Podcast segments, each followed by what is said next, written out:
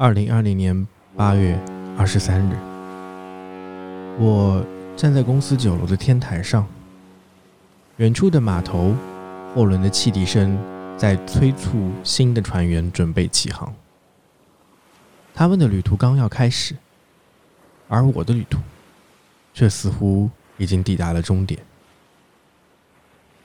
这一天，距离我发布第一期播客已经过去了二百七十六天。我的个人播客对讲机发布了第三十二期节目，节目上传完毕，我却难以找到和过去相同的激情。与一开始制作播客的探索、好奇和热情相比，我感到疲乏，感到迷茫，感到焦虑。那几个月里，因为疫情、工作和个人生活的原因。我的播客举步维艰，我无数次拷问自己：我还要继续下去吗？我还要继续制作播客吗？时间拨回到九个月前的十一月二十一日，我第一次发布了我的播客节目。还记得那个时候，还不知道怎么使用剪辑软件的我。在好几遍练习后，第一次用 iPhone 的语音备忘录录下了朋友事先写好的开场白。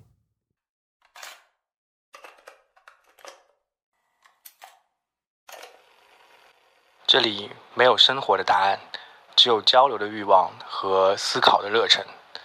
生活是一个破坏、构建、寻找和定义自我的过程。这里是对讲机，一个没有答案的地方。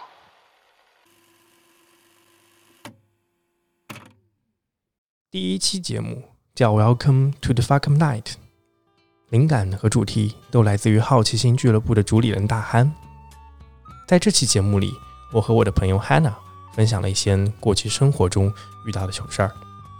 第一期节目的录制充满了窘迫与尴尬，即使没有话筒的审问，我们还是显得拘谨与紧张，好像突然之间就失去了聊天这个本能。但即使有许多不适应，第一次录播客还是带给我很多惊喜感。那个时候的我不觉得播客会带给我问题，更不奢求它能给我答案。对于我来说，这就是一件有趣且放松的娱乐活动罢了。所以在第一次录制结束以后，我又陆陆续续找不同的朋友录了近六期节目，话题天马行空，肆意妄为。从以漫画《Beastars》与动物拟人化为主的讨论，到关于《哈利波特》和魔法世界的童年回忆；从朋友的育儿心得，到各种稀奇古怪的网名。一会儿我和朋友聊到他墨西哥游学的经历，一会儿又聊起《龙与地下城》，还有克苏鲁的呼唤。播客给了我和老朋友聊天的契机，也给了我认识新朋友的机会。阿修，I O U。卷卷、莫德和白菜几个散落在天南海北的朋友，叫嚣着要打倒敌台集合。他们的不科学电波也给了我第一次串台联动的机会。我战战兢兢地把我们关于机动战士高达的节目发到华语第三动漫论坛 S 一，以为会受到动漫婆罗门的谩骂与嘲笑。结果帖子很快石沉大海，回应寥寥。但我依然觉得很开心，发自内心深处的开心。那段时间里，快乐和愉悦就是播客带给我的答案。但如果只有这些答案，我可能并不会继续做播客。相反，是那些如期而至的问题，开启了另一段关于自我的冒险。二零一九年十二月的一个夜晚，一场不期而遇。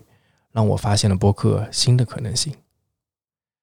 那是在广州一位友人的家中，我和当时尚在一心里的雨薇还有月娇两位朋友，关于女权、家庭和成长，畅谈了近三个小时。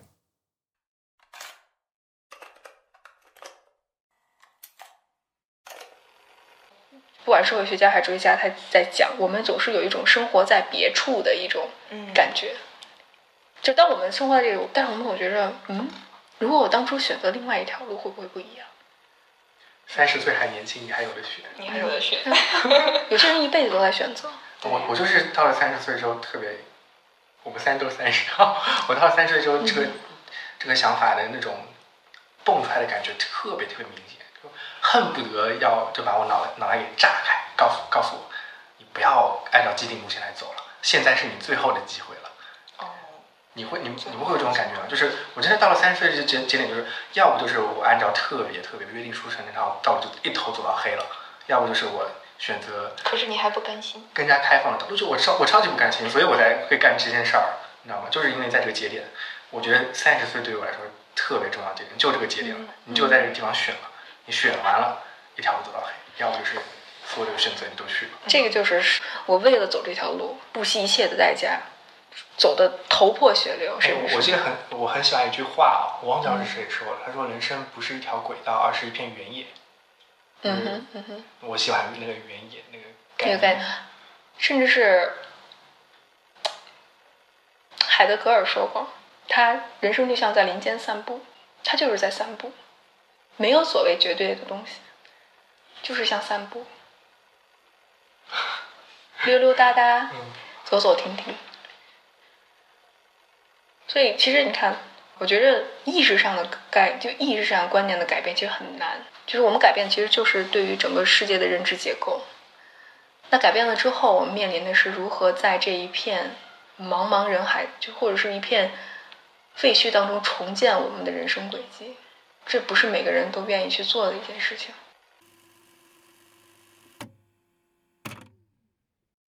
年纪相仿的我们，在那个时间段面临着类似的抉择，同样的苦恼，然后我们又不约而同的都选择了某种叛逆：家庭、婚姻、事业、车子、房子、老子。其实这些问题一直都存在我的生活里，只不过过去的我从来没有发现生活的可能性，没有可能性。便没有对抗这一切的力量。于是我开始追问，追问自己，是否得到了自己期待的人生。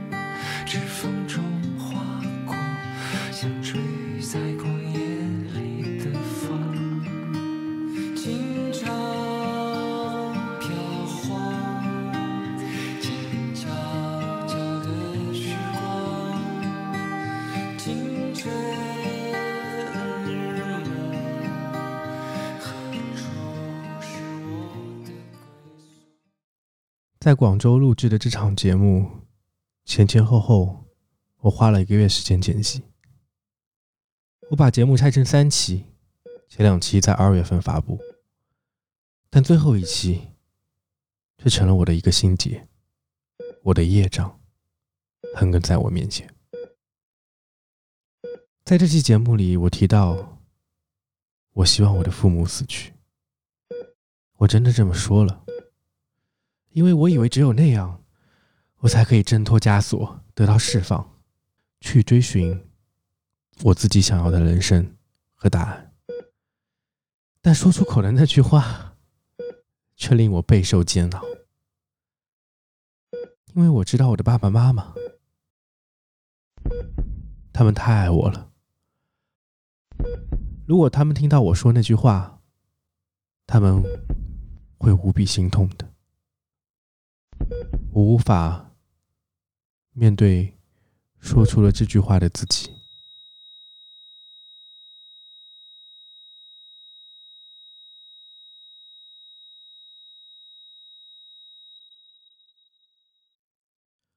我从来没想过录制播客、采访嘉宾，最后是我自己陷了进去。在播客里，我和所有人对谈，我向他们提问，但在播客里，我其实也在向自己提问，找到关于我自己的答案。把我从这场煎熬里拯救出来的，是二零二零年元宵节录制的一期播客。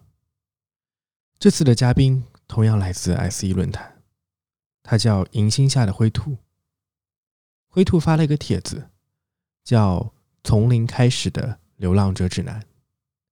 一九年元宵节的时候，他从上海启程，开启了为期一年的环游中国骑行。在帖子里，他记述了整个旅程的所见所闻。我采访他的时候，因为疫情，他被困在了厦门，而我被困在了家门。采访他的过程中，他的故事里所有的远方都令我神往。其中最令我羡慕的是他在旅途中遇到的一位南昌老伯。老伯五十多岁了，在年轻的时候。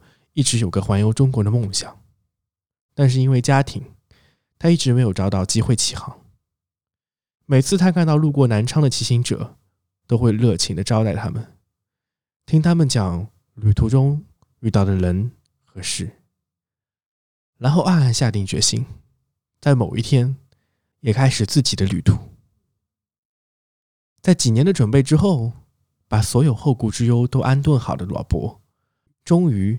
也开始了自己的骑行，这也是灰兔在旅途中印象最深的故事，也是我最喜欢的故事。灰兔和这位南昌老伯，无形之中给了我很多鼓励，让我意识到，其实并没有什么可以限制自己。限制我自己的，从来不是我的父母、家庭或者既定的人生轨道。限制我自己的，从来。都只有那个不曾存在过的枷锁。也许现在的我，肉体还不能纵横四海，但通过播客，我的思想却伴随着他们一起走遍天涯。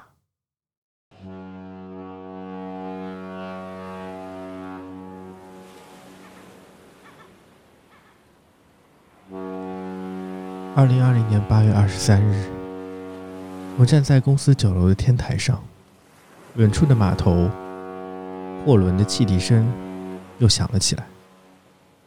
水手们要开始新的旅程了，而我也回忆起了过去近一年做过的所有博客，那些我走过的旅程。在灰兔的那期节目以后，我开始通过博客探索更广阔的世界。海那边的香港，对于暴动，我找了香港本地的朋友，探讨法律、教育和经济，试图了解香港问题的本质。封闭着的武汉，关于疫情，我采访了封城中的同胞，感受他们的艰辛与困难，想要和他们一起度过难关。在繁华的广州，我通过参加活动，了解了关于艾滋和同性恋的议题。面对那些过去我害怕面对的问题，这次的我似乎更加理解了他们遇到的困境。还有遥远的东京和远程嘉宾连线，在疫情扩散以后，跟踪日本的疫情和应对措施。日线节目有的发布了，有的没有，但每一个节目制作完成，我都觉得无比充实。即使有许多坎坷与挑战，我依然觉得收获满满。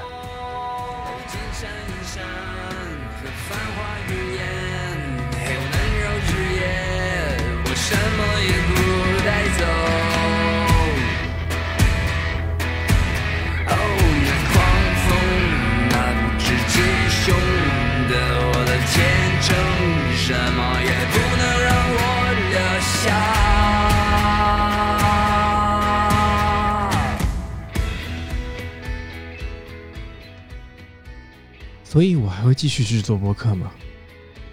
今天是二零二一年六月十五日，我在制作第五十五期对讲机节目，我依然在录制我的播客。播客对于我来说，并不只是一场对话，一次访谈，它是问题，也是答案，是过程，也是结果，是一次体验，是一场冒险。播客是声音的相机，于拍摄和记录，也是自我的镜子。让你审视自己的成长。我会怀念所有的这些曲折。